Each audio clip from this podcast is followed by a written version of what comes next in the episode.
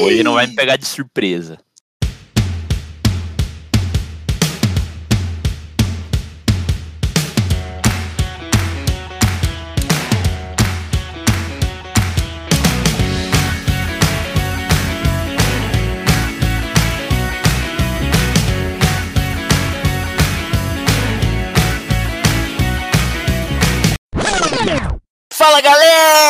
Começando mais um Sabe o que eu acho? O podcast que não espera o galo cantar pra te informar. Bom dia, galos, meus amigos Murilo e Felipe, que saudades de vocês. Buenos dias! Quanto Ah, tempo? Eu gosto da resposta ornamentada desse jeito. Estou com saudades de vocês, senti muita falta de vocês. Fiz uma travessia aí, tô empolgado, como vocês podem ver pela minha voz, tô me achando montanhista. é, Mas senti falta de Até vocês encontrar dois. a primeira aranha, né? Ai, nem fala. Estou aqui de cara com o Felipe, sem barba e de camisa. Né? Que mudanças Que mudança, vemos né? no- nesse mundo todo, né? O Ah. mundo gira, né? Para ele que só vestia a camisa do Palmeiras, a mesma, todo dia, hoje vestindo Você- uma camisa. Você voltou da trilha e tá com a mesma jaqueta que você já usava antes da trilha e usou na trilha. E aqui tá vendo, eu tô vendo ela aqui de novo. Acho que o problema é você, cara. O que um relacionamento não faz com uma pessoa, não é mesmo, Murilo? Olha só como tá o Felipinho. O cara tá mudado, velho. Cara, tá mudado. O próximo passo vai ser ele aparecer aqui de cabelo cortado. Aí vai ser o fim. Aí eu vou falar assim: Combo, o né? gado se rendeu. Brincadeiras à parte, que bom estar aqui com vocês em mais uma gravação do Sabe o que eu acho. Temos algum agradecimento para fazer aqui, né? No último episódio nós tivemos a participação da especialista, da psicóloga. Faz o agradecimento aí, Biriba, por favor. Um abraço aí para nossa especialista, especialista no sono, a Laura Castro, que é psicóloga. Ela tem o site www.psisono.com.br que você pode acessar para ter dicas sobre como melhorar o seu sono. Ela é uma espécie de uma startup e ela consegue dar vários pitacos aí, como vocês ouviram no último episódio. Então, se você precisa melhorar o seu soninho aí, entre em contato com a Laura, que ela vai te ajudar com certeza. Um abraço aí, Laura. Muito obrigado. É isso aí, Laura. Muito obrigado pela, pelo enriquecimento que você deu para o nosso episódio sobre como dormir bem. Temos também alguns outros agradecimentos aqui, Murilo. Algum envio especial de aniversário que você queira fazer? Cara, pior que não teve comentário, porque como o último foi do sono, eu acabei dormindo no ponto e só fiz o post ontem. então não deu tempo de ter os comentários aí da, do último podcast. É isso aí. Eu quero mandar aqui um abraço para os meus amigos montanhistas, trilheiros, com quem fiz a travessia eh, do Pico do Marins até o Pico do Itaguaré. Vou mandar um abraço aqui um por um. Eh, queria mandar um abraço pro Mini, pro Fuinha, pro Gucho, pro Carneiro, pro Pedro, pro Gabriel, pro Sargento, pro Paulo, para todo mundo aí que acompanhou. É, eu nessa travessia aí estou muito feliz. Então, um abraço para os meus amigos montanhistas. E também quero mandar um abraço aqui para o Reinaldo. E um último abraço para o Matheus Almeida. Um grande abraço, ele, pé de rato, que passou o ano novo com a gente, tá ouvindo o podcast aí. Um abraço para o Matheus Almeida. Espero que você goste desse episódio, Matheus. Ok, ok. Temos também o Hoje na História!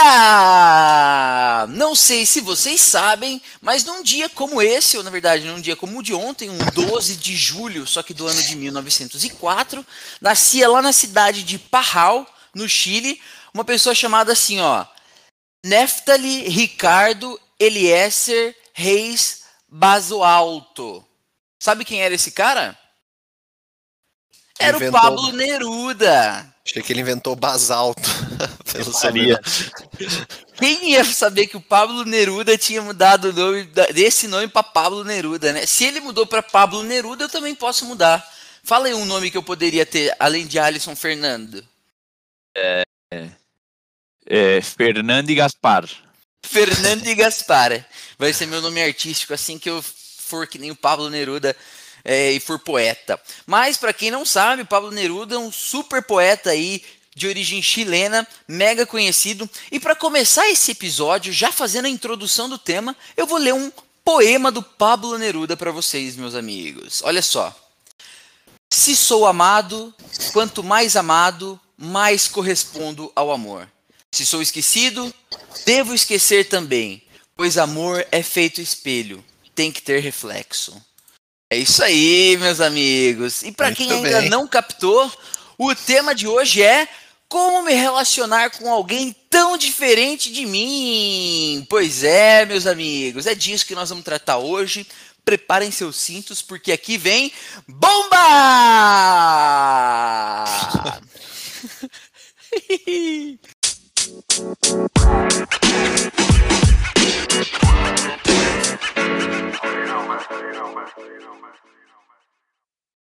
ok, amigos, quando a gente é criança, eu fiquei pensando um pouco sobre, sobre esse tema, como a gente se relaciona com alguém tão diferente. Eu queria. A gente já deve ter discutido isso em algum momento, mas quando a gente é criança, o que, que nos aproxima dos nossos amigos? Né? Quando a gente é criança, está na escolinha, é, o que, que nos aproxima dos nossos amigos? Ou mesmo agora que a gente é um pouco mais adulto, o que, que nos deixa próximo, nós três aqui? O que, o que, que nos aproxima? Nos aproxima? Ah, as coisas em comum. Os interesses em comum. Ok. Tudo bem que a gente não gosta tanto de decoração quanto você, né? Nem de, nem de jardinagem, mas temos outros interesses em comum. Eu não posso discutir a espécie das plantas com vocês, é. tampouco a cor terracota que eu vou tampouco pôr na minha parede. a instalação da Itália na final da Eurocopa. Deus me livre guarde. Ok, certo. Então, ok, algumas semelhanças aí, alguns pontos de interesse, nem todos, mas alguns pontos de interesse em comum, beleza? que mais, Murilo? Eu ia falar, quando você falou de criança, né, eu ia falar vontade de brincar, mas acho que entraria nesse, nesse interesses em comum, né? É, acho que sim. Às vezes você quer brincar de boneca, né? Aí o outro quer brincar de carrinho, não dá. Ah, mas eu vejo pelas minhas sobrinhas aqui que no fundo acabam um brincando com o outro. Tipo, é? se um quer uma coisa, outro quer outra, numa hora chega numa convergência, sabe? Eles descansam de ficar brincando sozinho e chega numa brincadeira em comum. Beleza. E quando a gente vai se relacionar com uma pessoa, o que, que a gente busca? Não precisa ser algo assim super pensado, pode ser algo mais imediato, né? A reciprocidade, né, também. Reciprocidade, ok. Afinidade. Afinidade. Um, um certo tesão. Sim. Também. Né? Uma parte mais física, assim, a gente busca. Uhum. Beleza, ok. Ok, beleza. É, é, inevitável falar que a gente está vivendo num mundo polarizado, né? A, a, gente ouve muito sobre isso, da polarização da política, em especial na política, acho que isso é um, é um ponto que tem tocado bastante. Nós estamos aproximando aí de um período que vai ser conturbado na, nas eleições brasileiras. Conturbado. Já se preparem aí para ouvir discórdia no Facebook, mas é um período que acho que a gente está aprendendo que realmente está se polarizando muito, o que talvez não seja tão benéfico, é, na, minha, na minha avaliação aqui, mas dá para dizer que o efeito mídia social, digitalização das relações, em especial com a pandemia, tem gerado aqui exposição de algumas opiniões que são bastante distintas e que são bastante expostas, né? A gente tem a chance de, logo de cara, ver a opinião sobre alguns assuntos de algumas pessoas, mas de uma forma muito limitada, bem superficial, pouco aprofundada. Talvez num recompartilhamento de um post, talvez numa frase que a pessoa tem escrito, talvez até nas pessoas com que aquela pessoa interage, nos likes que ela dá, a gente consegue ter uma breve exposição do arcabouço que rodeia aí a cabeça de uma determinada pessoa. É, e esse mundo polarizado, ele às vezes nos leva é, a não querer nem ouvir algumas pessoas, né? Mas a gente está aqui para falar em como se relacionar ou é, é possível, né, se relacionar com alguém tão diferente de mim? E para começar a falar disso, eu queria perguntar para o Biriba o que, que, a ciência diz sobre isso? O que, que a ciência diz sobre as grandes diferenças entre casais? Vamos colocar aqui o contexto primeiro de casais, porque acho que é mais fácil da gente fazer uma abordagem de relacionamento olhando para a perspectiva dos casais. Bira, faz aí para gente é, um, uma base do que diz a ciência sobre a importância de ser parecido com um parceiro para que você, para que o relacionamento dê certo? A ciência nos diz. A ciência nos diz que das muitas espécies monogâmicas, tal qual em teoria o ser humano também se enquadra, encontradas na natureza, como alguns pássaros e peixes, alguns estudos têm mostrado um padrão. Os pares semelhantes são mais bem-sucedidos na reprodução de sua linhagem. É por essa lógica, essa vantagem evolutiva também poderia ocorrer para os seres humanos. E além disso, psicólogos e outros especialistas também têm defendido que, faz muito tempo ainda, que essas semelhanças entre casais são provavelmente benéficas, uma vez que os parceiros também co compartilham dos mesmos valores, objetivos de vida e visões do mundo. No entanto, por mais intuitiva que essa ideia pareça, as tentativas de comprovar cientificamente essa hipótese com seres humanos têm falhado. Ok, então peraí, deixa eu interpretar isso tudo que você falou. É, a, a hipótese de que a gente ser mais parecido com o parceiro, ela tem falhado? É, falhado na... quando na, na tentativa de comprovação com seres humanos. Porém, quando você olha com outras espécies parecidas, que no caso também são monogâmicas na natureza, como peixes e pássaros, é os pares, quando são semelhantes, eles se reproduzem melhor e a, e a reprodução da linhagem também é melhor. Só que eu acho que tem uma questão menos emocional aí entre os animais. A gente acha, né? Nos animais tem emoção? Fica aí a pergunta para vocês. Boa pergunta, não sei. Ah, eu acho que sim, né? Não sei. Como que o passarinho. Por exemplo, é, não sei, emoção, boa pergunta. Isso aí só um Tem instinto, é instinto. Instinto, instinto, boa, verdade. Ok, beleza. Tá bom. Ó, acho que deu para ter uma ideia aí do que a ciência falou. Então, em resumo, foi comprovado que ainda não foi provado que tem vantagem em estarem pessoas semelhantes. É... E tem outro ponto relevante da pesquisa que foi o quê? A equipe também descobriu que a comparação entre as características do casal também de, pesa de forma moderada, mas relevante. Ou seja, se as pessoas têm características parecidas, ela tem até um peso não hum. tão grande assim, mas ainda assim relevante. Só que se você tem uma combinação muito perfeita das características do casal, geralmente isso também não é muito bom. Então eles falam que se algo é muito parecido, as pessoas têm um pensamento muito parecido em tudo, pode acabar prejudicando também esse relacionamento. Ok, beleza, beleza. Tá bom, ficou claríssimo.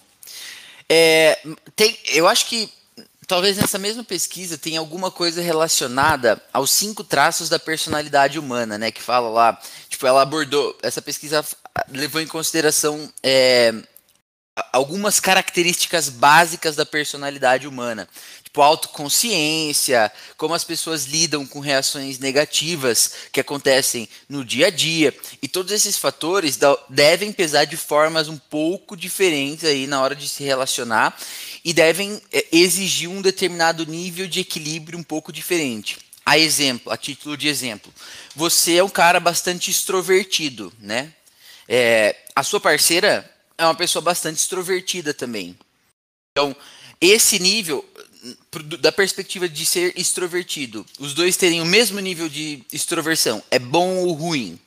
E aí a mesma coisa aplicada para outras circunstâncias. Autodisciplina. É bom que os dois tenham o mesmo nível de autodisciplina? Então, existem grandes questões aí. Depois, os nossos ouvintes podem pesquisar pelos cinco fatores. The Big Five é o nome do, do negócio. Os cinco grandes fatores da personalidade humana. Isso é um, tem toda uma perspectiva é, psicológica por trás desse estudo, mas ele olha de uma forma um pouco mais objetiva para algumas características e comportamentos e o quão importante é que aquelas características e aqueles comportamentos sejam parecidos nos parceiros para que deem certo ou que sejam talvez um contrabalanceie o outro em algumas determina alguns determinados pontos. Muito bem, muito bem. É, Quais são os tipos de diferença que a gente encontra mais comumente assim nos relacionamentos, Murilo, em grandes questões assim? Cara, as principais diferenças no relacionamento, primeiro tem a diferença religiosa, então é, apesar da gente ter a, a maioria aqui cristão né, no Brasil, mas é, mesmo entre os cristãos ainda tem diferença. Tem os protestantes, os católicos, então se acaba tendo diferença. E, e, além das outras religiões, é lógico, né? A gente também tem uma influência grande da, é, de religiões africanas tal. Então isso tem, tem influência. Outra questão é a diferença política, né? Como você falou aí no começo, a gente está caminhando aí para uma, uma polarização é, grande no próximo ano, nas eleições. Então, é, isso também traz diferença, visões diferentes no relacionamento. Tem um outro tema também que, que traz é, divergências, que é a questão de filhos. Então, ter ou não ter filhos, ou então o período em que você vai ter ou não. Isso também acaba tendo visões diferentes. E acho que também outras visões de mundo, né, outros valores. É, de repente uma pessoa ela é mais empreendedora do que a outra, é, uma pessoa ela é mais que gosta mais do ramo artístico, sei lá, são visões de mundo de como ela é, enxerga uma vida que traga felicidade para ela. Às vezes a felicidade para uma pessoa não é ter dinheiro, é ser realizada. Às vezes para outra é, é, é, ter um sucesso financeiro. Então essas visões aí podem trazer diferenças no relacionamento. Ok, ok. A teoria tá legal. Vamos agora tentar exemplificar para os nossos ouvintes, é, Biriba, que situações é, de vida assim a gente pode encontrar em que vai causar divergência, para a gente conseguir começar a fazer uma identificação é, situacional de como como a gente reagiria a uma determinada situação. Por isso, vamos lançar aqui algumas situações hipotéticas e como a gente responderia, né? Como a gente acha que é, responderia a determinados conflitos ou divergências nessas situações hipotéticas. Vamos lançar algumas situações aqui para gente, Bira, que, que a gente tem que discutir um pouco. Lança aí. Bom, acho que uma, uma primeira situação hipotética é, poderia ser uma mais leve, que é uma, uma mulher mais do dia, uma mulher, não precisa ser necessariamente uma mulher, uma parte do casal, é uma pessoa mais diurna, gosta de fazer suas atividades de dia e acordar cedo, e a outra pessoa é mais noturna, tem outro ciclo circadiano ali, acorda mais tarde, gosta de dormir mais tarde, até trabalha mais à tarde, não precisa acordar tão cedo. Acho que esse seria um bom primeiro ponto para a gente resolver. É uma diferença de, de horário e até de, de costume do corpo com relação a, aos períodos do dia. Ótimo. Ô Murilo, como que você acha que isso pode interferir é, no relacionamento de um casal? Ah, acho que pode afetar no tempo junto, né? Porque provavelmente Beleza. quando acorda cedo, ela também dorme cedo. E, e a outra que acorda mais tarde vai, vai dormir mais tarde. Então acho que o, sei lá, vai ter o período do trabalho o tempo que elas vão passar junto acaba ficando menor, né? já que uma precisa dormir mais cedo que a outra. E quando ela acorda, o outro ainda está dormindo. Então, eu acho que isso afeta ali o tempo junto e, e quanto menos tempo junto, menos o, o casal aproveita, né? É, você não consegue fazer algumas atividades juntos, né? Por exemplo, tomar café da manhã, provavelmente vai ser sempre separado, porque já que um acorda cedo vai estar tá com fome cedo e o outro que acorda tarde vai estar tá com fome tarde, né? Eu não ia me dar bem, não. É, tomar assistir um filme junto. É, Exato. É, não só o café, mas é as outras refeições também. As outras e, refeições também. E até mesmo conversar, né? Ter a conversa que um relacionamento precisa, né?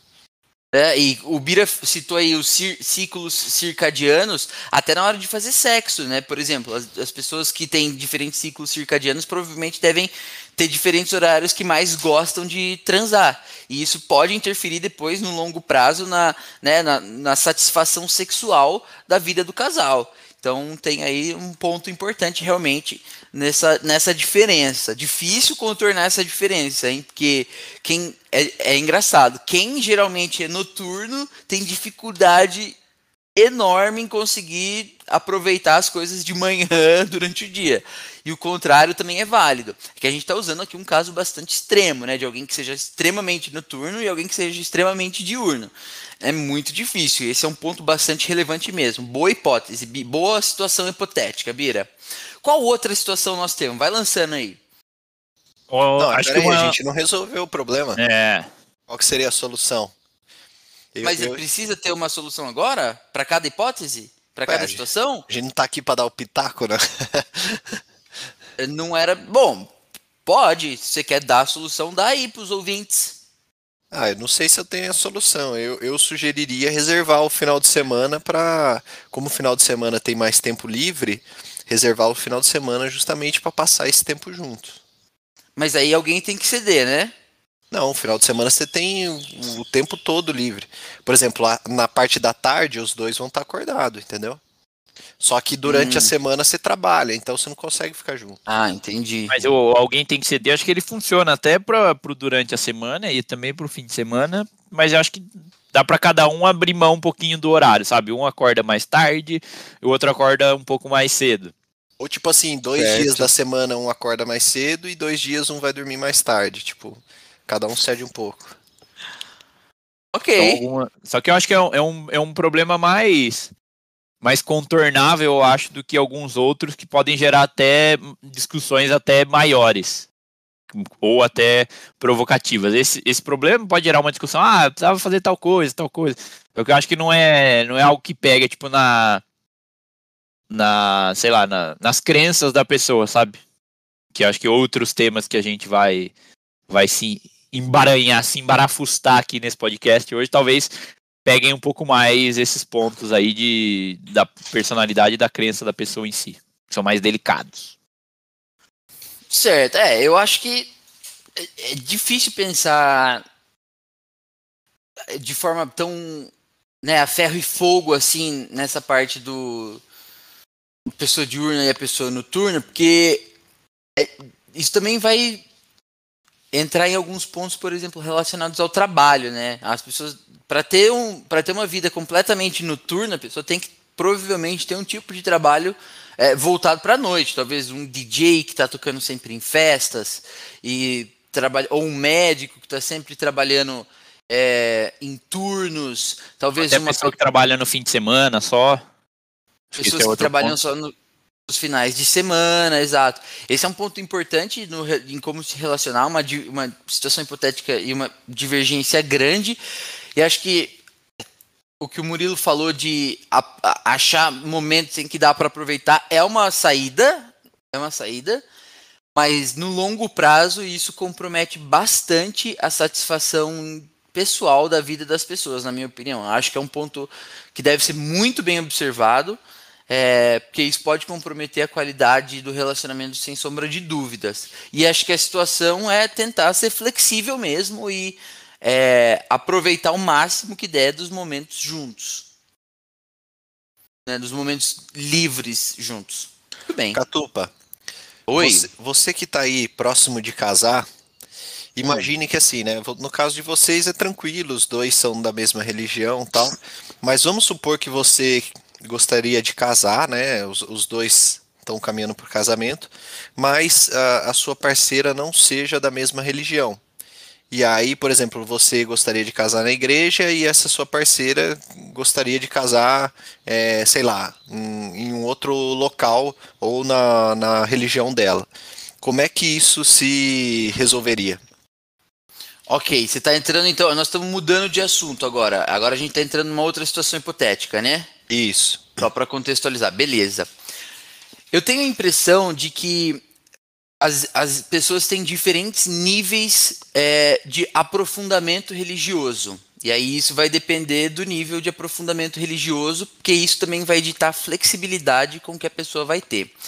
Por muito tempo eu tive um nível de aprofundamento religioso muito profundo. É, eu acho que eu era bastante agarrado à religião católica apostólica romana, o que tem sido, tem sofrido algumas alterações. Eu tenho me tornado, acho que uma pessoa um pouco mais flexível nesses últimos anos. É, e se eu tivesse num, eu estou num relacionamento em que a minha parceira eh, eh, professa a mesma fé que eu, e num nível de aprofundamento muito parecido com o meu. Então veja, além de ter a mesma profecia de fé, a gente tem um nível de aprofundamento religioso bastante parecido. Então a gente é, gosta de ir à missa aos domingos, a gente gosta de fazer orações juntos em algumas situações. É, eu acho que isso contribui para ser muito fácil, sabe? Se eu tivesse numa situação em que, primeiro, vou primeiro fa falar do, da diferença do nível de aprofundamento.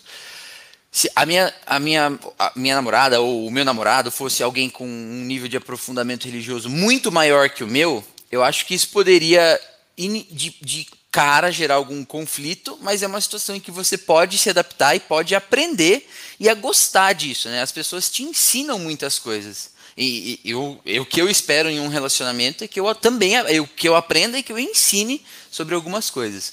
Então eu, eu vejo como uma oportunidade. Hoje eu consigo enxergar dessa forma, mas se eu estou na mesma religião, mas com níveis diferentes de aprofundamento religioso, eu vejo como uma oportunidade de aprofundar a minha fé utilizando a religião como uma prática de exercício de fé. Né? Então, eu vejo dessa forma. Agora, se for uma religião oposta, eu não sei se existe esse termo, tá certo, religião oposta, porque não acho que as religiões sejam opostas, a menos que um tenha, um seja tipo ateu e o outro seja o outro é, satânico. É, um satânico e o outro é, católico, apostólico romano ou, ou evangélico, mas se for muito diferente, eu acho que é bem incompatível, sabe? É, eu teria muita dificuldade em me relacionar com alguém ateu. É, é... Eu vou dar um pitaco aí no, no que você falou. Tem uma. Acho que essa sua dificuldade é, é latente, mas para as pessoas que têm. Que, que como que você falou, que tem muita intensidade na religião, que se dedicam muito, essas próprias, até na, na curadoria eu fiz, eu, eu, vi alguns relatos desse tipo. É, as pessoas já procuram pessoas que tenham esse mesmo nível de interesse e dedicação à religião. Dentro até dos próprios fóruns das religiões que frequentam. Então, e, então eu acho que uma pessoa que já se dedica muito é mais difícil dela acabar encontrando um, um namorado ou sa já saindo, começar a sair com uma pessoa que não pratica ali a mesma fé ou os mesmos costumes que ela, uma pessoa muito dedicada, tá? Aí eu tô falando uma pessoa que vai, pratica diariamente, participa, sabe? Acho que até num nível bem mais intenso do que a nossa própria experiência aqui, sabe? Que acho que no, nos acho que até essas pessoas que praticam tanto a, a sua fé nesse ponto de, de querer escolher uma pessoa, a pessoa acho que nem cogita essa possibilidade de procurar uma pessoa fora da igreja. Pode acontecer, pode, mas eu acho que já começa, a pessoa mesmo já, já começa a se filtrar na, dentro da sua própria religião. Eu discordo um pouco e até eu vou lançar uma outra pergunta para vocês, né? Com base na, no que eu vejo aqui Mas, em casa, peraí, por exemplo... você discorda do quê? De que as pessoas procuram pessoas dentro da própria religião.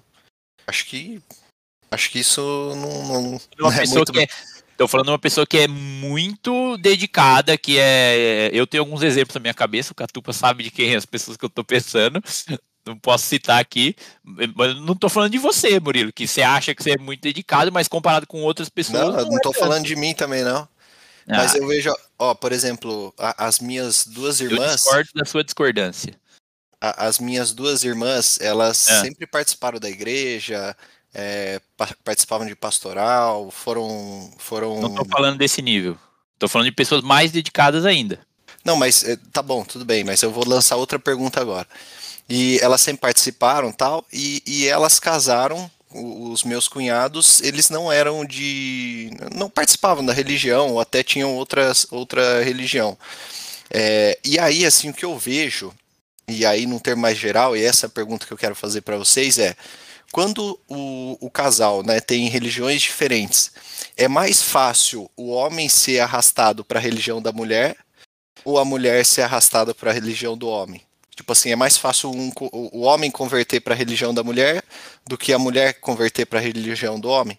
Porque assim, as experiências que eu vejo, que eu, que eu conheço, é, é assim, é mais fácil o homem converter para a religião da mulher. É muito difícil. Eu não, não conheço casos, por exemplo, de que o homem era de uma religião, é, e a mulher acabou se convertendo para essa religião. Qual é a opinião de vocês? Eu, eu, eu, conheço, cara. Eu acho que você está imergido numa bolha da sua família um pouco, Murilo. Porque as suas irmãs você já deu aí de entrada ao pitaco. Elas participavam ativamente, embora talvez não de uma forma tão intensa quanto a gente estava inicialmente é, propondo aqui na hipótese. Né? Os casos que a gente conhece é, são de pessoas que fazem parte das, daquela, até de congregações. É, por exemplo, não sei se você já ouviu falar, Biriba, como que é o nome da, daquela congregação Arados da Paz, Arautos da Paz, da Paz? Que são congregações, por exemplo, na religião católica, a gente, a gente fala assim, nós somos católicos, mas nós somos um católico bem fajuto, porque a gente é. não, né, a gente é bem assim, abertinho pro, pro meu pro gosto se discute com vários dogmas da igreja aí que a gente se contrapõe com vários dogmas da religião católica, né? E assim, a gente tem algumas experiências de pessoas que nós conhecemos, que fazem parte do nosso círculo aqui de, de trabalho e tudo mais, que, é, que seguem muito firmemente isso e que provavelmente não buscariam alguém fora daquele meio. As suas irmãs, elas é, participavam ativamente, mas elas, é, assim como nós, têm uma cabeça que é menos intensivamente ligada à religião católica é, do que essas pessoas que professam, por exemplo, é, que seguem lá um, uma determinada um, congregação. Eu estou chamando de congregação porque me, me foge e eu também não sei a palavra exata para usar. Mas aí você falou assim: ah, é muito mais fácil o homem ir para o lado da religião da mulher. E talvez isso seja um tabu para você que, que não é verdade. Eu tenho um caso muito próximo é, de uma menina super conhecida que trabalhou na mesma empresa que eu trabalhei é, ela era católica, ela se casou com um cara católico e ela se apaixonou por um cara do, é, is, do é, islâmico, né? Ela mudou de religião, mudou de país primeiro, foi trabalhar no outro país, mudou de religião, se converteu é, para o islamismo. Hoje ela usa burca, inclusive em ambientes de trabalho, é, e assim, ela se converteu. É, eu, eu acho que a conversão parte da pessoa que tem mais flexibilidade com relação à religião. Em algumas situações, o homem tem mais flexibilidade porque ele provavelmente não professa nenhuma fé. Ou professa de forma bem superfici mais superficial do que a mulher. Então, a depender de quem professa a fé de forma um pouco mais superficial, eu acho que tem a tendência de aceitar melhor ou ouvir a proposta que a outra pessoa da outra religião tem, entende? E isso é bom, porque torna o relacionamento um pouco mais reflexivo.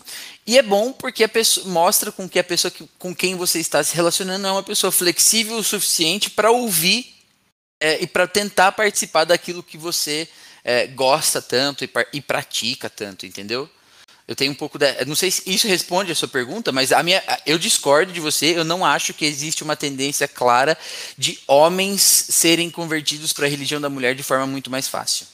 Eu acho que tem mudado um pouco também, a, acho que nos últimos anos aí, que a, essa questão de mais tradicional, de das pessoas terem uma religião, participarem, Acho que isso tem diminuído um pouco no, nos últimos anos e, consequentemente, a necessidade de você ter a outra pessoa com você junto, participar, congregar. Eu acho que isso é tem mudado um pouco esse cenário também de, da necessidade das duas pessoas estarem juntas ou de converter a outra pessoa. Eu acho que eu, é algo que eu, eu tenho visto menos do que via no passado, sabe? Não, foi isso mesmo. E eu não fiz uma afirmação, não. Eu fiz uma pergunta. E foi baseado no que eu vi e, e, responderam aí, exatamente. Mas eu, eu acho que assim, a gente pensa da mesma forma. Eu acho que o homem ele acaba sendo mais flexível. Por isso que, se você pegar, acho que estatisticamente, eu não, não tenho esses números tal, mas eu acho que acaba o homem sendo mais flexível e por conta disso ele acaba migrando para a religião da mulher, com, com, mais facilidade, né? Acho que se a gente pegar um, um cenário geral aí, a gente vai ver um, um percentual maior de homens que vão que acabam indo para a religião da mulher. Eu não sei se também pode ser uma impressão causada aí pela sociedade modelada de forma machista que a gente viveu, que o homem trabalhava, a mulher ficava em casa e acabava a mulher por vezes se voltando mais para a religião do que o homem é, no, no século passado, na década passada, por exemplo. Acho que isso pode ter sido um, um, fator também que pode ter influenciado essa percepção de o homem ter outras preocupações que no passado as mulheres não tinham. Não sei se isso também pode ser um fator que influenciava. Faz sentido, sim. Bom ponto, bom ponto. E o que fazer, já que a gente dá, tá dando aqui resoluções, já agora nas hipóteses, o que fazer no caso de que é, ela é ateia e ele é cristão. O que fazer nesse caso? Tem que ler o livro do Ivan Harari. É, eu acho que a gente deu a resposta, né? Sempre vai ter alguém mais flexível. Eu acho que que essa flexibilidade aí que vai que vai caminhar, que vai convergir aí para o futuro relacionamento. Eu, eu, acho que esse caso mais extremo não pode ser um, não necessariamente é um problema, porque eventualmente se você vai querer professar sua fé indo numa, num culto, numa missa, num, em algum encontro de alguma coisa, a outra pessoa vai encarar isso como uma pessoa que é ateu, ateia, vai encarar isso como um hobby, como um, uma atividade extracurricular que você faz e acho que isso é o menor dos problemas. Aí eu não sei, o problema é quando entram em outras questões aí, como por exemplo, criação dos filhos, é, tipo a própria é, não definição da religião dos filhos, mas tipo assim, como é, você incentiva ou não a religião dos filhos, acho que aí podem ocorrer mais pontos de discordância entre o casal do que propriamente cada um professar sua fé por si próprio, independente de si. Acho que quando envolve outras vidas na decisão aí, acho que a, a situação pesa mais. E, e, teve até o caso do, do Tom Cruise, né, com a Kate Holmes, que se separaram por conta disso, né? É, ele era ele era adepto lá da cientologia, que é uma, uma religião ali que tem os princípios do, do budismo e do hinduísmo, com o conhecimento e a tecnologia ocidental. E aí, a, segundo alegam as fontes próximas ali do, do casal, né? É, a Kate estava tentando evitar que o, que o Tom Cruise introduzisse a filha do casal nessa, nessa religião. Então, eu acho que é bem o que o Felipe falou, né? A hora que começa a envolver filhos e como você influencia a visão dos filhos sobre religião, aí que o problema também começa a ficar, ficar maior. Mas eu acho que uma pergunta que todo mundo, os nossos ouvintes devem se fazer aqui é qual que é o ponto de corte, então? Até que ponto eu tolero, é, por exemplo, um relacionamento em que uma pessoa é. Por exemplo, embarquei num relacionamento, sabia que a pessoa era ateu lá, e aí, puta, legal, eu sou religioso. Agora nós vamos ter um filho. O que, que nós vamos fazer com a educação do filho? Até quando que eu escolho discutir isso? Porque e, e, talvez o ponto seja exatamente esse. No momento em que você está se relacionando com a pessoa, você precisa começar a discutir essas coisas. Você precisa tocar nessas feridas é, logo, na minha opinião, quanto mais cedo, melhor. Porque aí você consegue ter uma ideia de como pensa a cabeça da pessoa. É, nós vamos deixar que a criança escolha, nós vamos não levar, nós vamos levar, nós vamos batizar, nós não vamos batizar. Esse tipo de discussão precisa ser feita de antemão na minha opinião. Não dá para esperar levar com a barriga e esperar para discutir depois. Em nada eu acho que dá para fazer isso. Em nenhuma das hipóteses dá para fazer isso. Se tem algum questionamento de algum comportamento que você identifica, de algum pensamento que você identifica que seu parceiro tem, é importante que você eh, entenda a fundo os detalhes do que está na cabeça dele. Se você quer se relacionar né, no longo prazo, não estou falando se você quer se relacionar no curto prazo, aqui tem um namoro, sim, mas não pensa em mais nada muito sério, não quer algo para a vida inteira, tá tudo bem, beleza. Mas agora, se você já está criando planinho na sua cabecinha fértil de ter uma vida dois longa, aí você precisa discutir isso. Não tem muito jeito tem que ser, tem que pôr o dedo na ferida e tem que falar, ok, mas e nessa situação? Fazer que nem nós estamos fazendo aqui, criar situações hipotéticas. Como faremos nessa situação? O que você acha que vale a pena fazer?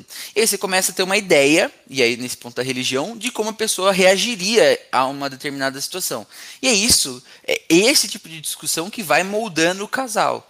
Super importante, pode dar separação sim, e isso é não é um mau sinal também é um sinal de que, olha, ainda bem que a gente viu isso antes, não viu isso depois. Eu enxergo um pouco dessa forma. O Catupa, até lembrei aqui, é, e acho que pode ser um, um próximo tópico de, de provocação aí de, de situações hipotéticas. É, teve um colega de trabalho meu que ele era casado por um bom tempo e, e assim sempre ficou claro para o casal, né? Sempre foi esclarecido para eles que eles não iriam ter filhos. Isso aí foi uma decisão que foi tomada, como você falou antes mesmo de casar. Só que a mulher dele é, começou a chegar numa uma idade crítica, né? Acho que isso é um ponto também que, que afeta um pouco é, os relacionamentos, que a mulher ela chega uma, uma idade que começa a ficar crítico a situação de ter filho, começa a ficar mais perigoso. E, e por conta da pandemia também, é, é eu acho que a pandemia acabou afetando todo mundo de, de certa forma, é, psicologicamente, e a mulher dele resolveu que ela queria ter filho, né? Ela decidiu que, que, que teria, queria ter filho. E ele continuou firme na posição dele que não iria ter filho. E aí isso foi, foi crescendo, essa, essa discordância foi crescendo, e até que eles terminaram o relacionamento, né, de, de vários anos de casados tal, por conta disso. Então, assim, acho que é, por mais que, que se tenha conversado, tenha definido, às vezes acontecem coisas que não, não tem como evitar, né? As, as, pessoas mudam as suas opiniões e aí acabam trazendo esses, é, essas discordâncias de relacionamento. Mas eu acho que fica aqui o ponto de provocação justamente com isso, né? É, a questão dos filhos. Como é que a gente pode resolver o problema de quem está num relacionamento em que uma pessoa quer ter filho e a outra pessoa não quer, ou então que uma pessoa quer ter filho é, agora e a outra quer esperar para ter filho mais para frente. Escolhi esperar. É, eu acho que são duas situações bem diferentes. São de, de, situações bem diferentes. A primeira situação em que alguém quer ter filho e uma parte do relacionamento quer ter filho e a outra não, eu acho que essa é a mais difícil, sabia? Eu acho que essa é a que mais provavelmente é, ou abre mão ou separa. Não tem muito jeito, né? É, sei, de, depende. Por qual razão não quer ter filho, né? Às vezes. Não sei, eu não sei muito bem, mas vamos tentar aprofundar. Vamos supor que a mulher não queira ter filho e o homem queira ter filho nessa situação. É, cara, não vai ter muito jeito. É, ou ela aceita adotar, ou ela aceita ter um filho próprio, ou separa. Eu não vejo muita saída. É porque tem essa questão é complicada também, porque assim, é, quando, quando o homem quer e a mulher não, né? Porque para a mulher tem várias coisas envolvidas. Por exemplo, vamos supor, é, que, é, vamos supor que é uma mulher que tem uma carreira é, no, no, mercado de trabalho, sei lá, seja uma alta executiva. Executiva. Uhum. E aí, assim, cara, quando você tem filho, queira ou não, você vai ficar afastado ali por alguns meses. E isso pode acabar atrapalhando os objetivos dela ali, os objetivos pessoais de crescimento é, dentro da carreira dela. Então é complicado, assim, é uma, é uma questão bem bem complicada entre quem está sendo mais egoísta, né? O cara de que pela vontade dele de ter filho, é, ele vai acabar prejudicando a mulher, ou a mulher que está vendo mais a carreira dela e não vai querer ter o filho, né, que é uma vontade do marido. Uhum. É bem complicado mesmo. É, tem um caso, a, a ACO da IBM, Ginny Rometty, ela é, ela é uma CEO que não teve filho. Ela não, não quis ter filho, não teve, o marido aceitou e ela sempre deixou muito claro que o marido é, tocava as coisas da casa, porque a carreira dela estava em plena expansão e ela queria continuar, e o marido dava suporte para isso. Então, é, eu acho que a, do, a questão do filho, te, é, é, difícil misturar muitas questões aí, não dá, eu não acho que dá pra gente colocar muitas questões dentro do mesmo pacote, senão a gente vai ficar aqui discutindo eternamente, mas se a gente focar na parte do um quer ter filho, o outro não quer, é, se não tiver um, né, uma abertura de mão aí de um dos lados, vai, vai ficar numa infelicidade, né? Eu acho que vale, esse é o tipo de coisa que não sei se vale, talvez valha a pena arriscar, porque realmente as pessoas mudam, né? Com, com o chegar da idade, a gente, a gente muda o tempo todo, a nossa opinião muda. A gente às vezes tem uma preconcepção de que não quero ter filho por determinada razão.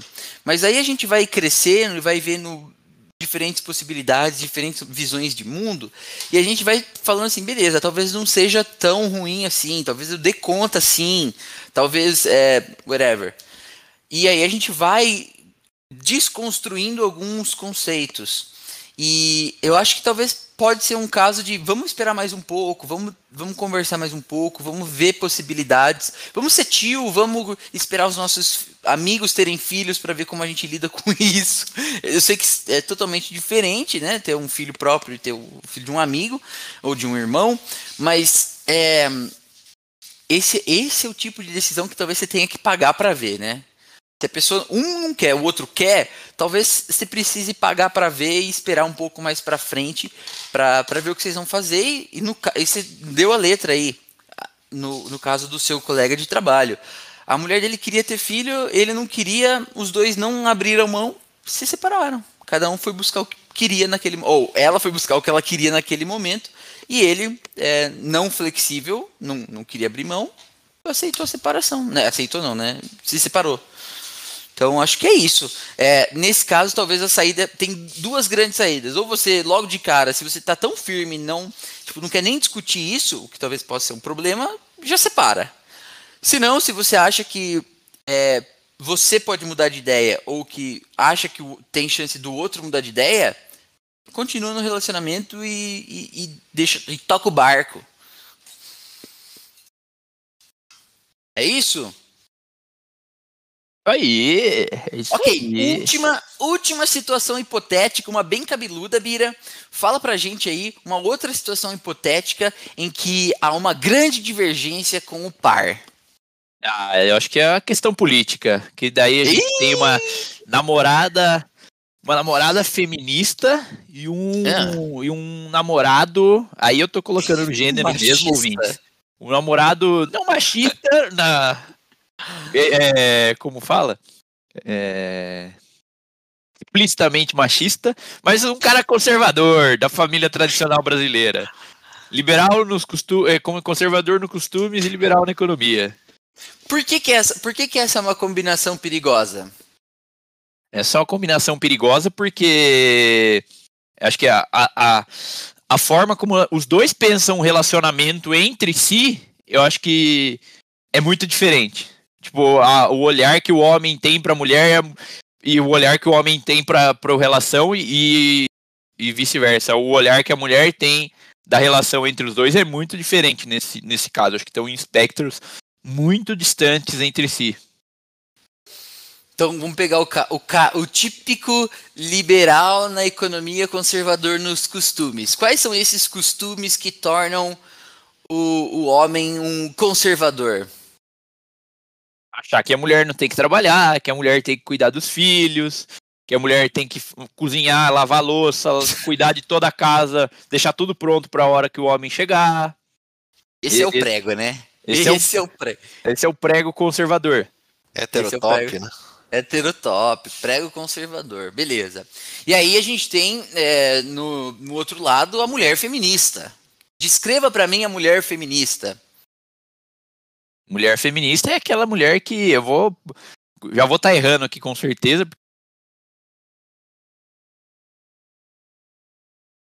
Percepção. É a mulher que entende que a, a mulher tem um papel, no mínimo, igual ao do homem na sociedade, como para trabalhar, para se posicionar até nas opiniões dentro de casa, para dividir a, as funções como qualquer outra como homem e mulher, enxergando como pessoas iguais e seres humanos iguais, sem um ter uma relação de, de dependência com o outro. Isso é o mínimo ainda do, do feminismo. Com certeza tem mais, acho que pode até ser um, um tópico futuro para a gente discutir aqui no, no programa.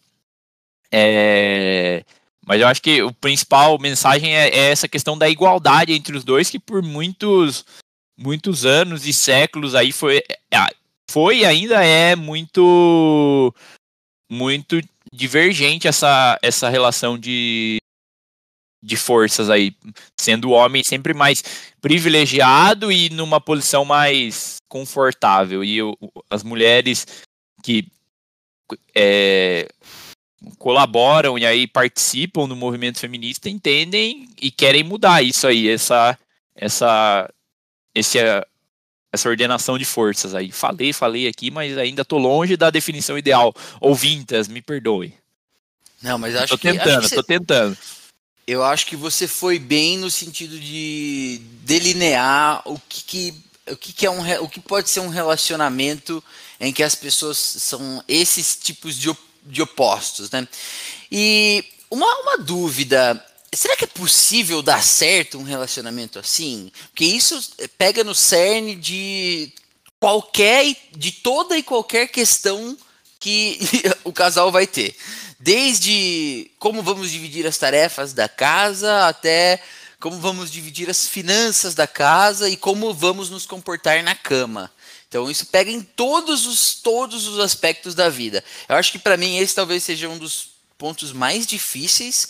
É, se você tem esses dois extremos, extremos não, né? Mas porque não dá para dizer que o feminismo esse feminismo que você descreveu é extremo, não dá para dizer isso, mas é, esse e também não dá para dizer que esse machismo aí que você descreveu é extremo, porque a gente vê ele todo dia. É, mas dá para ter um relacionamento assim, vocês acham? O que, que você acha, Murilo? É, é possível ter esse tipo de relacionamento? Cara, eu acho que é difícil. Nesse, nessa descrição que o Bira passou, eu acho que seria um relacionamento de curto prazo, porque a hora que fossem surgindo essas situações, então, igual ele citou, né, sei lá, o, o, pensamento do cara de que a mulher tem que ficar em casa, de que não tem que trabalhar, né, a hora que isso fosse sendo revelado, eu acho que o, a, a eu acho que o, o, relacionamento seria meio que autodestrutivo. A partir do momento que fossem reveladas essas concepções de cada um, eu acho que eles mesmos já, já se separariam. Entendi. Mas, mas eu acho que Na... a gente foi para um extremo. Ó, o meu exemplo aqui foi muito extremista. Tem até um dos casos aqui que a gente buscou na, na curadoria de uma. Era de uma, uma mulher que era de posicionamento de esquerda na política e feminista, e ela namorava com um, um uma pessoa em, em, tese de direita, conservadora, e ela traz alguns pontos super relevantes aqui da, do relacionamento entre os dois, que é os dois passaram a aprender muito a ouvir, aguardar a outra pessoa terminar de dar a opinião dela a respeito de vários temas aqui, como por exemplo é porte de armas, cotas, privatizações, temas aí que a, os dois extremos políticos sempre divergem. Tipo, um, um dos aprendizados aqui que a, que a nossa o nosso exemplar aqui contou é que as pessoas aprenderam a, a, escutar mais e também aprenderam a ver outros vieses que por vezes essa discussão política de esquerda direita de muitos extremos por vezes a gente não nem se abre a a entender e compreender um pouco do outro lado. A gente, ah, tal coisa é ruim, tal coisa não, não funciona, não tem que ter cota, não tem que ter, não tem que privatizar, por exemplo, ou tem que ter arma, sabe? Acho que também pode ser um, se as pessoas tendo respeito e, e não sendo esses, esse extremo. Aí falando mais do lado aqui masculino, no lado feminino não tinha extremo nenhum, né? No, no exemplo que eu dei. Acho que seria um. Pode ser um caminho também para para as pessoas se desenvolverem como seres humanos e se desenvolver também como para aprender outros conceitos, o próprio diálogo entre si, que acho que pode ser também valoroso para o casal. Acho que nesse caso político ainda tem tem bastante possibilidade, porque não é um tema também que você fica discutindo todo dia. Sentou para tomar café, ah, tem que privatizar o correio? Não tem. Sentou para almoçar aqui, ah, mas o que, que você achou lá da MP 480? Vai liberar a metralhadora na rua ou não?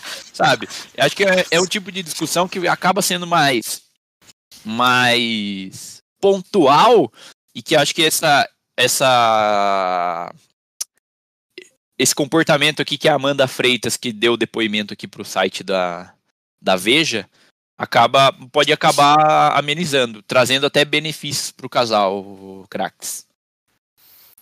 Cara, excelente, Bira. Esse é um exemplo muito bom e eu acho que é o que nos falta em, em, todo tipo de relacionamento, não só no relacionamento de casal, mas é a habilidade de, mesmo você inicialmente contrapondo ali, ter uma, um pensamento no cerne totalmente diferente da outra pessoa, ainda assim ter a capacidade de ouvir o que aquela pessoa tem a dizer sobre aquele tema, mas não só fazer aquela ouvir fazendo aquele uhum, uhum, ouvir atentamente e, e se perguntar se o que você acredita também faz sentido.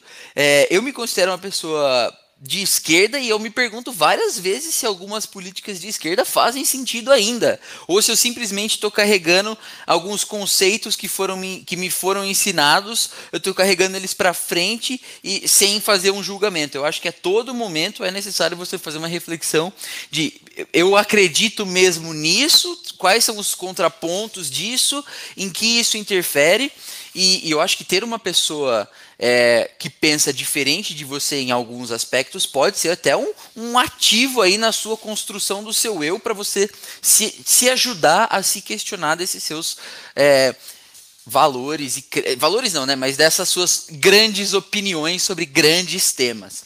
E aqui eu citei valores porque próximo ponto que eu queria deixar muito claro aqui, é um, a gente falou de mundo polarizado, né? E a gente às vezes traz isso para um relacionamento polarizado. Mas é importante fazer uma di diferenciação entre as pequenas divergências do dia a dia versus a incompatibilidade de valores. É, eu acho que aí é onde reside é, a grande divergência entre os relacionamentos, não só nos amorosos, mas até nos relacionamentos de amigos, é, em valores que as pessoas acreditam. E aqui eu vou dar um exemplo que está escancarado aí, eu não tenho nenhum problema em falar sobre isso, que são as pessoas que votam no Bolsonaro versus as pessoas que não votam no Bolsonaro. Eita, polarização boa. É, e assim, de verdade, esse é o tipo de situação que eu acho que não é uma situação de incompatibilidade de valores, mas é uma, é, é uma situação de não saber comunicar de fato o que você pensa. E é, é, é, nisso que eu acho que a discussão fica rasa. Por isso eu queria perguntar, é, Murilo, se a gente pensa em alguém que apoia o Bolsonaro é, e que vota no Bolsonaro, você acha que a pessoa tem completo? Me dá um exemplo assim do que, do que as pessoas que votam no Bolsonaro acreditam.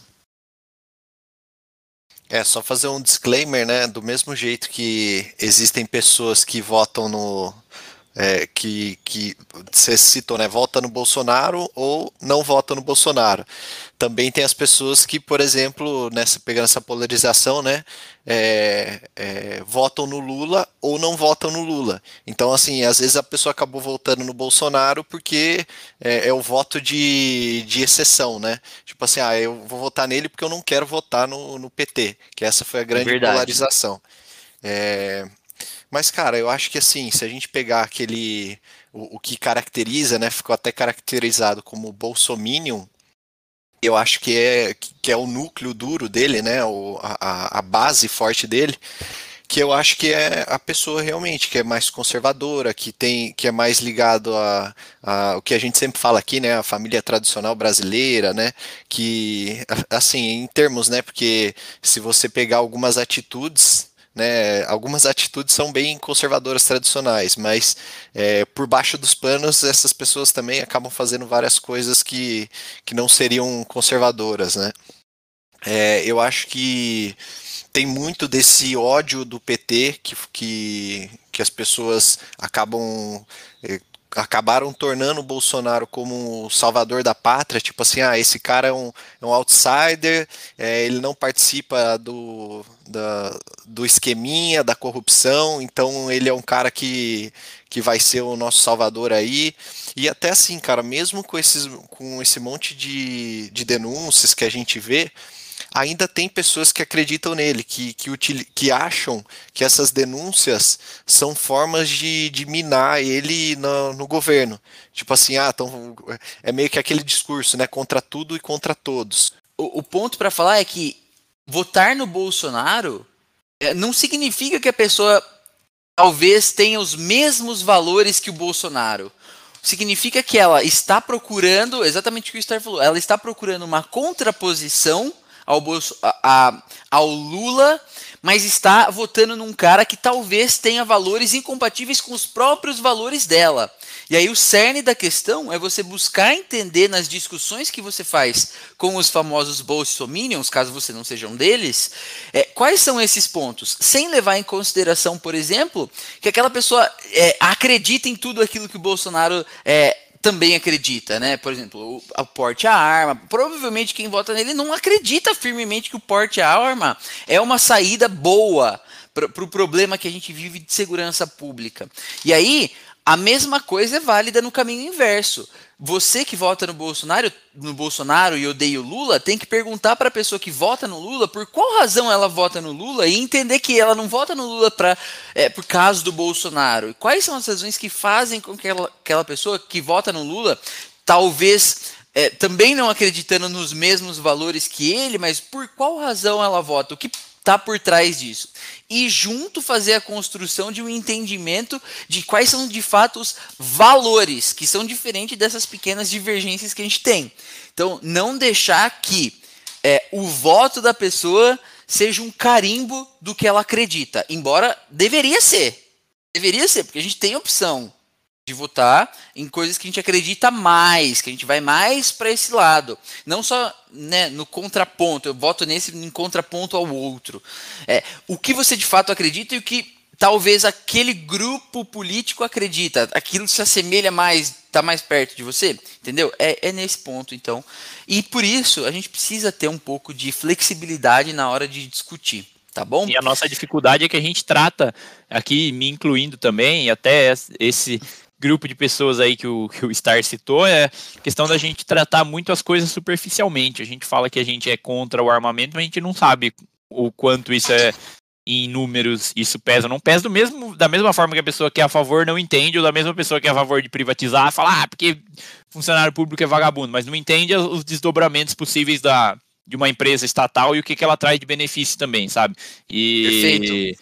eu acho que toda e qualquer discussão deveria ser mais embasada. E geralmente, quando a gente entra nessa, nessa seara, aí, nenhum dos dois lados tem muito conhecimento de causa. Falando na, na, média da. Na média do ser humaninho.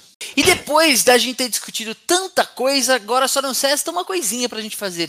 Chegou o Pitaco do Especialista!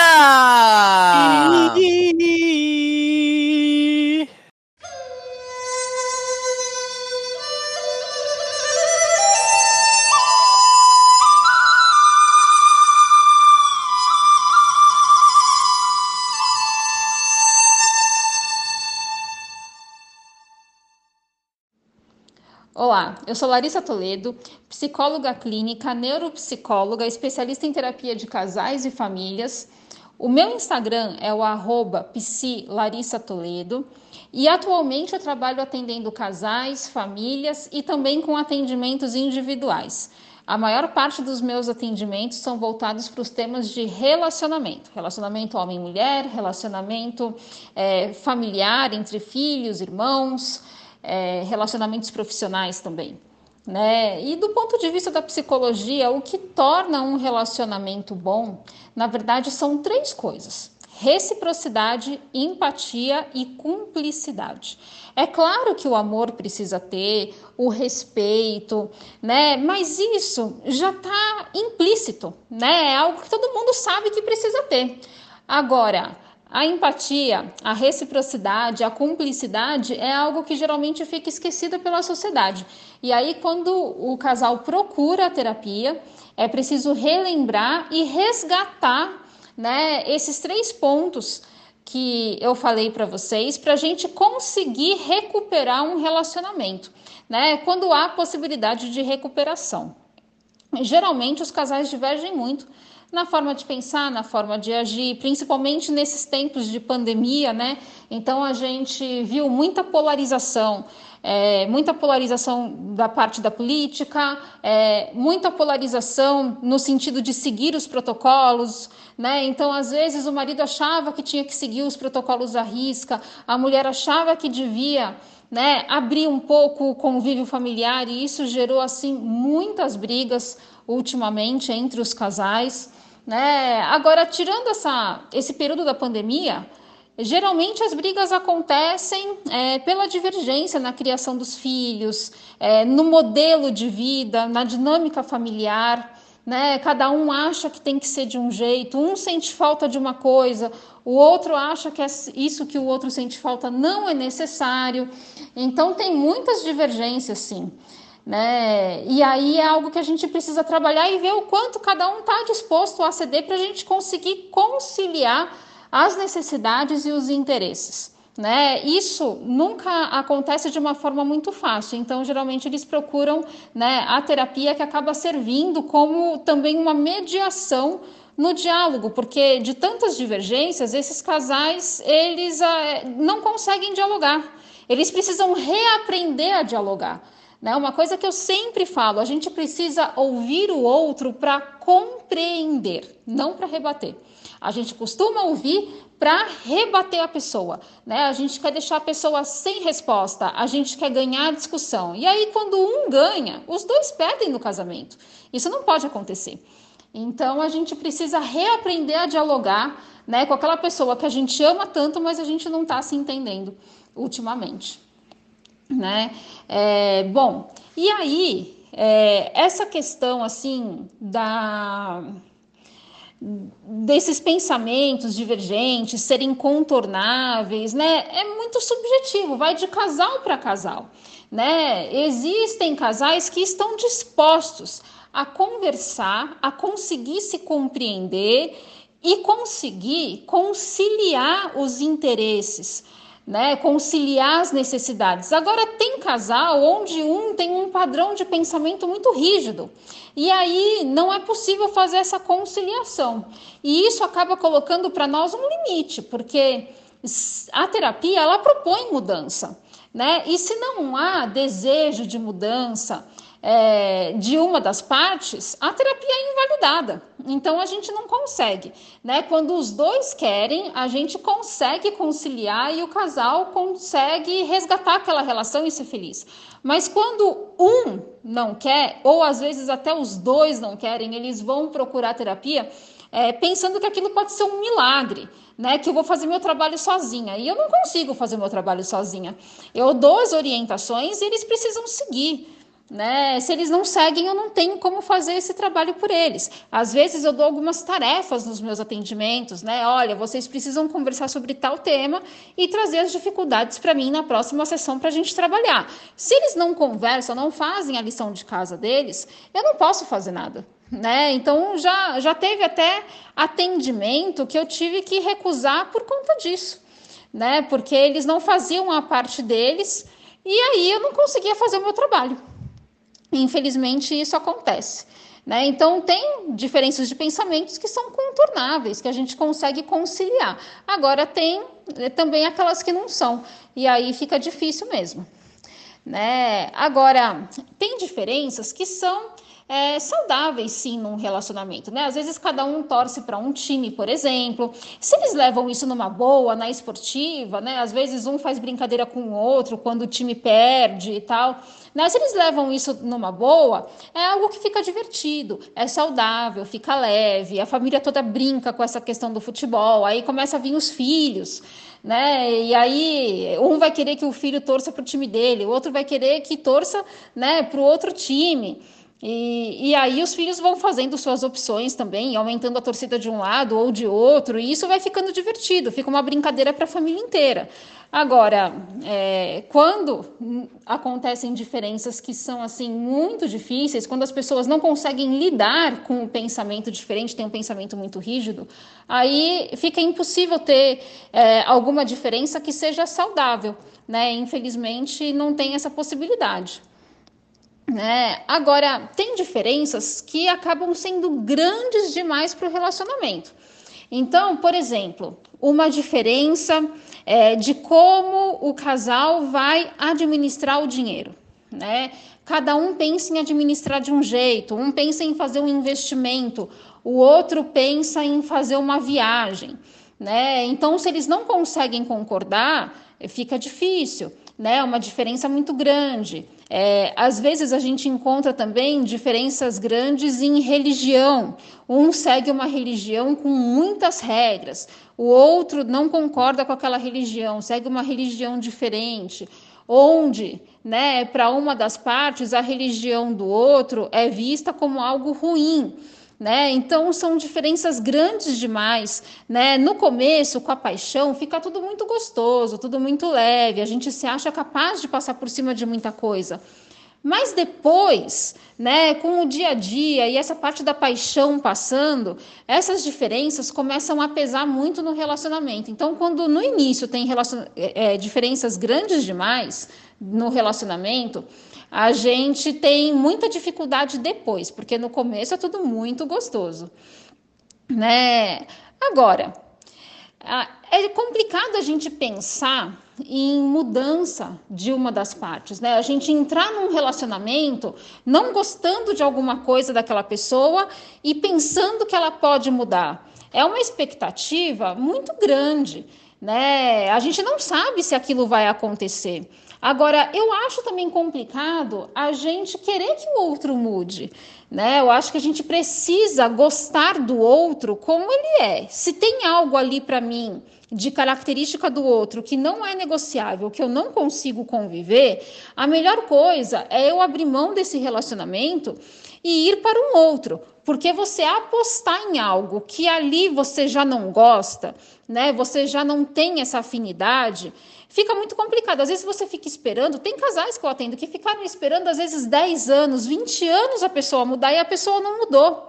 Então você imagina, é, relacionamento é um investimento, investimento de emoções, investimento de tempo, até mesmo de dinheiro, porque a gente faz festa, a gente monta casa, né? A gente faz planos juntos. Então você faz um investimento durante anos, né? Pensando que aquela pessoa vai mudar e ela não muda né, é um investimento muito arriscado.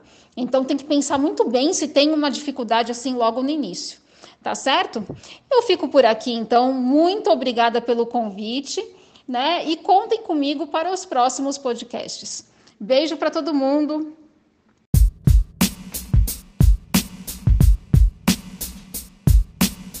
Depois de ter ouvido o pitaco do especialista, resta agora o fechamento desse programa com o selo do Sabe o que eu acho? E aqui estão os nossos pitacos da semana.